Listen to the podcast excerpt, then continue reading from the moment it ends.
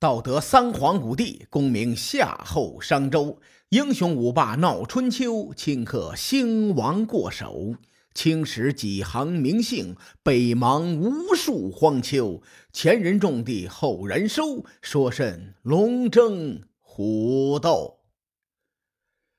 上一期节目，咱们说到晋文公教育曹国正起劲儿的时候，他收到了宋国的紧急求援的消息。宋文公并不想和楚成王硬碰硬，但他又必须要救宋国，于是呢。晋文公又一次召集手下的群臣开始开会。在这次会议上呢，晋文公先定了一个基调，他说：“宋国求援，咱们不管吧，晋宋两国的关系就会断绝，而且我们也会失信于各路诸侯。以后啊，就别想着成就霸业了，咱们洗洗睡吧，还是。”而如果我们请楚国撤兵，楚成王他肯定不会答应。到时候咱们和楚国必有一战。我估计啊，秦国和齐国也不想和楚国正面硬刚。单靠咱们晋军来对抗楚国，以及陈、蔡、许、郑的联军，有点难。怎么办呢？晋文公的流亡团。周游列国多年呐，里头也是能人辈出。这个时候，晋军的中军主帅先轸给出了一个不错的方案。什么方案啊？此前咱们在讲解晋国六卿的时候提到过，中军主帅就等同于晋国的最高官员。既然先轸的能力能够压过胡彦。赵崔等人坐上这个位置，他肯定有两把刷子。先轸说：“咱们现在呀，陷入了进退两难的困境，主要是因为宋国向我们求救，我们应该设法先让宋国不求救。随后呢，由宋国出面，啊，以重金的形式来贿赂齐国和秦国。”利用齐国和秦国出面求楚国撤兵，如此一来呢，既避免了晋国和楚国直接对话，同时呢，我们要将曹国的国君关押起来，再把曹国和魏国的土地分一部分给宋国。楚成王走的也是齐桓公的称霸路线，他势必会照顾到曹国和魏国这两个盟邦。如果楚成王知道咱们把曹国和魏国的土地给了宋国，他肯定不会接受齐国和秦国的条件。到时候呢，齐国和秦国收了宋国的重金贿赂之后，却没有把事办成，十有八九会出兵相助。你看，最终呢，咱们就形成了楚国、齐国、秦国。宋国联手来对抗楚国的局面，啊，那这样打仗的话还有点意思。晋文公一听，大喜过望啊！先轸的这个计策太好了。晋文公当时一拍桌子，嗯，这事儿就这么办了。我是真佩服先轸同志，他能够在这么短的时间内想出这么弯弯绕绕的策略。他这个策略啊。真是有纵横捭阖的风范呀！谁也没有想到，后面发生的事情让人大跌眼镜。在所有人都预判楚成王不会撤兵的时候，楚成王撤兵了。楚成王这个人呐，一生的行事作风真的很诡异。你比如此前啊，齐楚江淮一战的时候。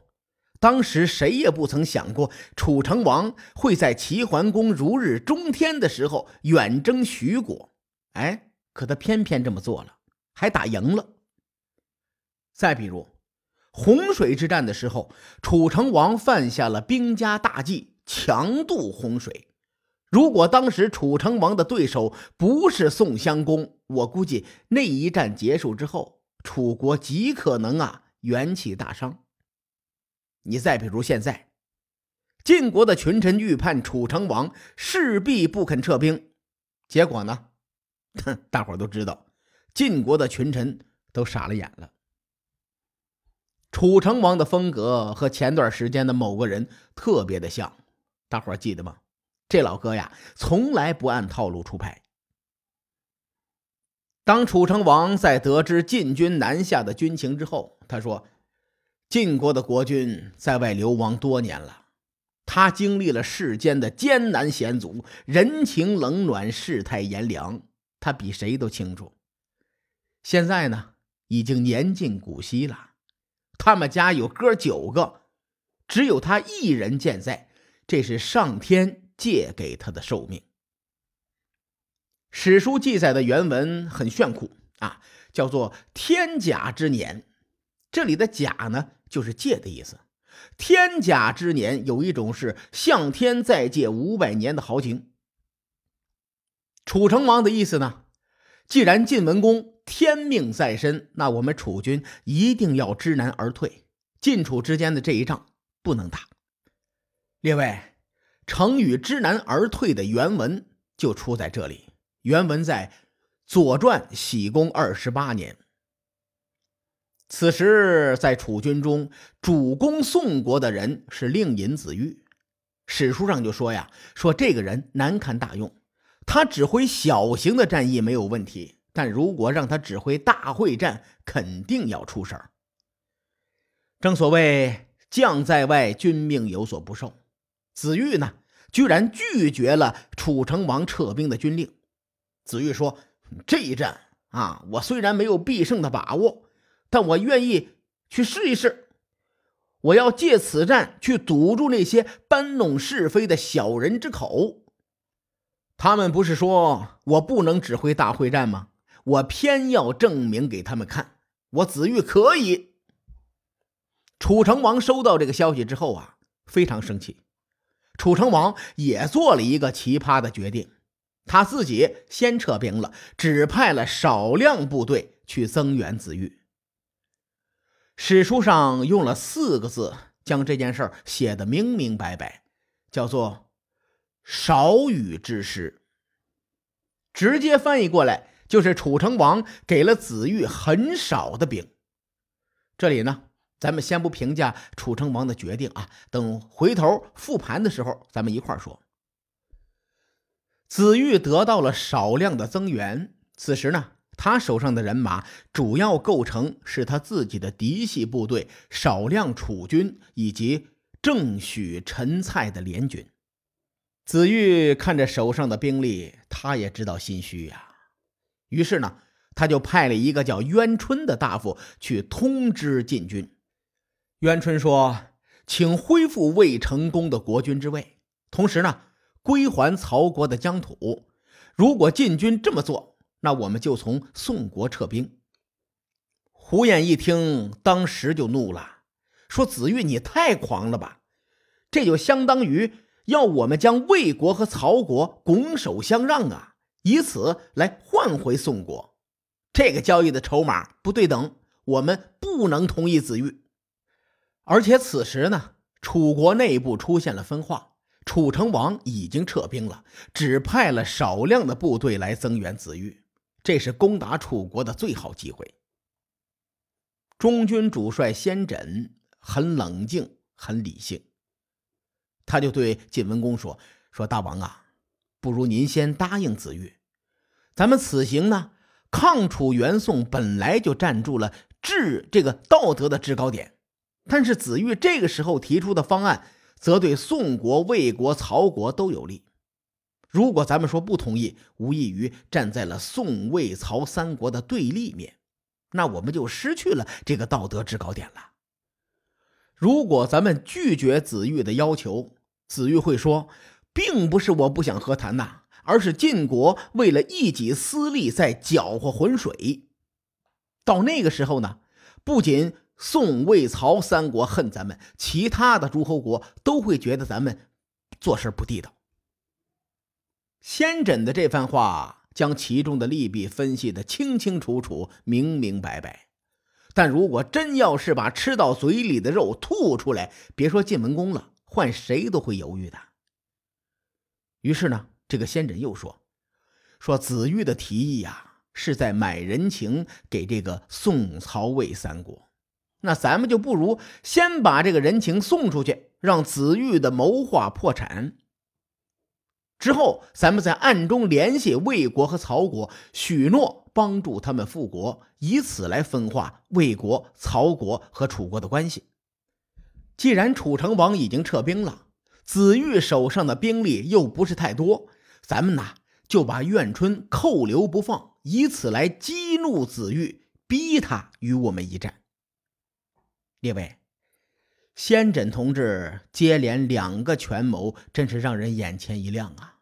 可以说是叹为观止。随后事情的发展果然就如先轸所料。魏国和曹国公然宣布与楚国断绝关系。子玉收到消息之后，都快吐血了。这一番苦心谋划，却为他人做了嫁衣。盛怒之下的子玉果然中计，率领部下向晋军逼近。上期节目，我请大家记住了一个知识点。在公元前六百三十二年的三月初十，晋文公活捉曹共公。随后呢，先轸出谋划策，逼齐国和秦国站在了晋国的一方。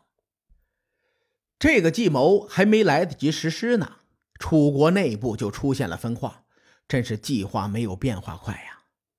紧接着，三月底四月初，子玉就开始率兵进攻了。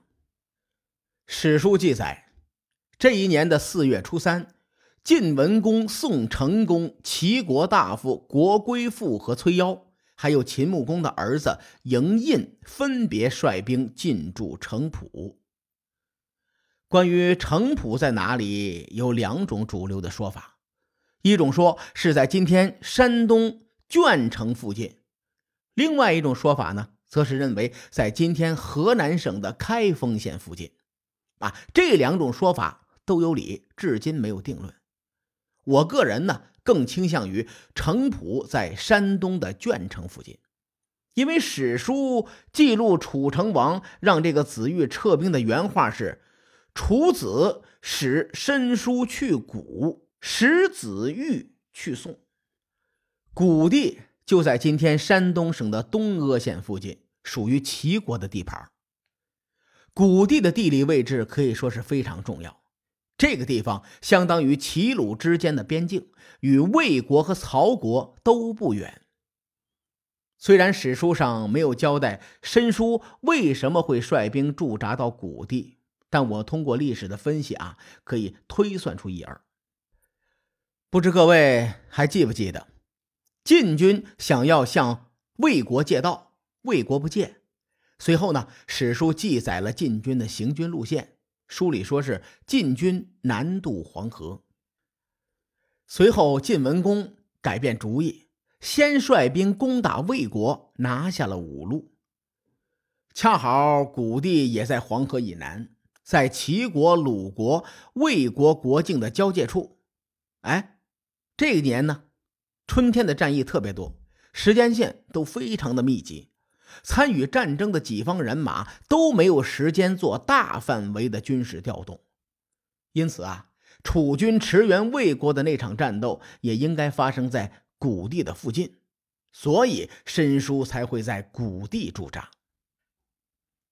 谷地就在今天山东东阿的附近，距离山东的鄄城不远，而且这个地方呢，距离河南南阳可就远了。从战略形势上来分析，楚军兵分两路：子玉部下攻打宋国，申叔部下救援魏国。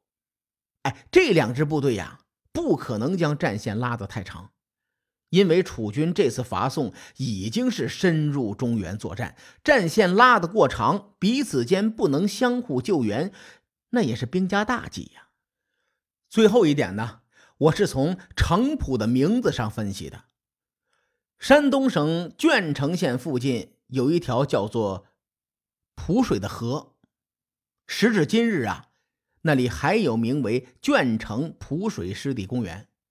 综上所述，我认为城濮就是在今天的鄄城附近。说完城濮的地理位置，我主要想引出第二个问题，那就是齐国和秦国两国到底派了多少兵力参与到了晋国的部队里？我们先说齐国，我认为齐国参与的部队比秦国要多，因为在不久前呢，鲁僖公刚刚率领楚军将齐国揍了一顿。此时啊，这个申叔率领楚军在谷地驻扎。齐国即使不愿和楚国开战，他也势必会组织军队防止楚军的突袭。随后的局势急转直下，楚成王命申叔从谷地撤兵，齐军呢顺势南下进驻城濮。这件事的可能性非常大。至于秦国，他们派了多少兵力还真不好说。我倾向于秦国出兵的可能性不大。他们参与到晋国的联军中，声援的意义可能会更大一些。我们从城濮的地理位置来看，城濮距离秦国的路程是非常远的。我暂且采用城濮在鄄城附近的说法，咱们用地图测一下秦都雍城到城濮的距离，也就是宝鸡的凤翔县到鄄城的距离。测量的结果呢？这两个地方走高速都要走将近九百公里的距离。根据时间线和战争地点来推算，三月初十以后，晋文公收到了宋国的紧急求援，先轸让宋国重金贿赂齐国和秦国，中间呢只有二十来天的兵马调度的窗口。当时可以说是没有飞机，没有高铁呀。这二十天的时间，营印能够跑到蒲城都算不错了啊！你更别说秦国的大军驰援到这个地方，我认为这不太可能。所以从事实来推断，有两个最大的可能：第一，在晋文公抗楚援宋之前，秦国已经提前进行了战备，而且呢，大军可能已经在开往宋国的路上了。第二种可能。就是秦国的大军来不及参战，这营印呢只带了少量的随从，快马加鞭赶到了城濮。我个人更倾向于第二种可能，所以我对《左传》在此处的记载是存疑的。另外，我没有搜集到更详细的史料，所以这个观点呢也是我的一家之言，用来为大家抛砖引玉。无论怎样。这场旷日持久的中原大混战已经进入到了最高潮的阶段。战前的双方，啊，纸面实力呢，我大概分析了一下。晋文公方面，他是以晋军为班底，联合了宋国和齐国的兵力，当然了，还有秦国的声援，来对阵楚成王。而楚国方面呢，楚成王先撤了。这个死玉以自己管辖的部队为班底，统帅郑、许、陈、蔡联军一起作战。到了最后，晋楚两军终于避无可避，在城濮打了一场大战，史称城濮之战。至于城濮之战中有哪些精彩纷呈的细节，咱们下回分解。书海沉沉浮浮，千秋功过留与后人说。我是西域说书人介子先生，下期节目咱们继续聊春秋风雨。更多精彩内容，请搜索关注微信公众号“伯乐灯”，与更多听友交流互动。伯乐灯将定期为粉丝发放福利。愿我们的存在让您对明天更有期许。咱们后会有期。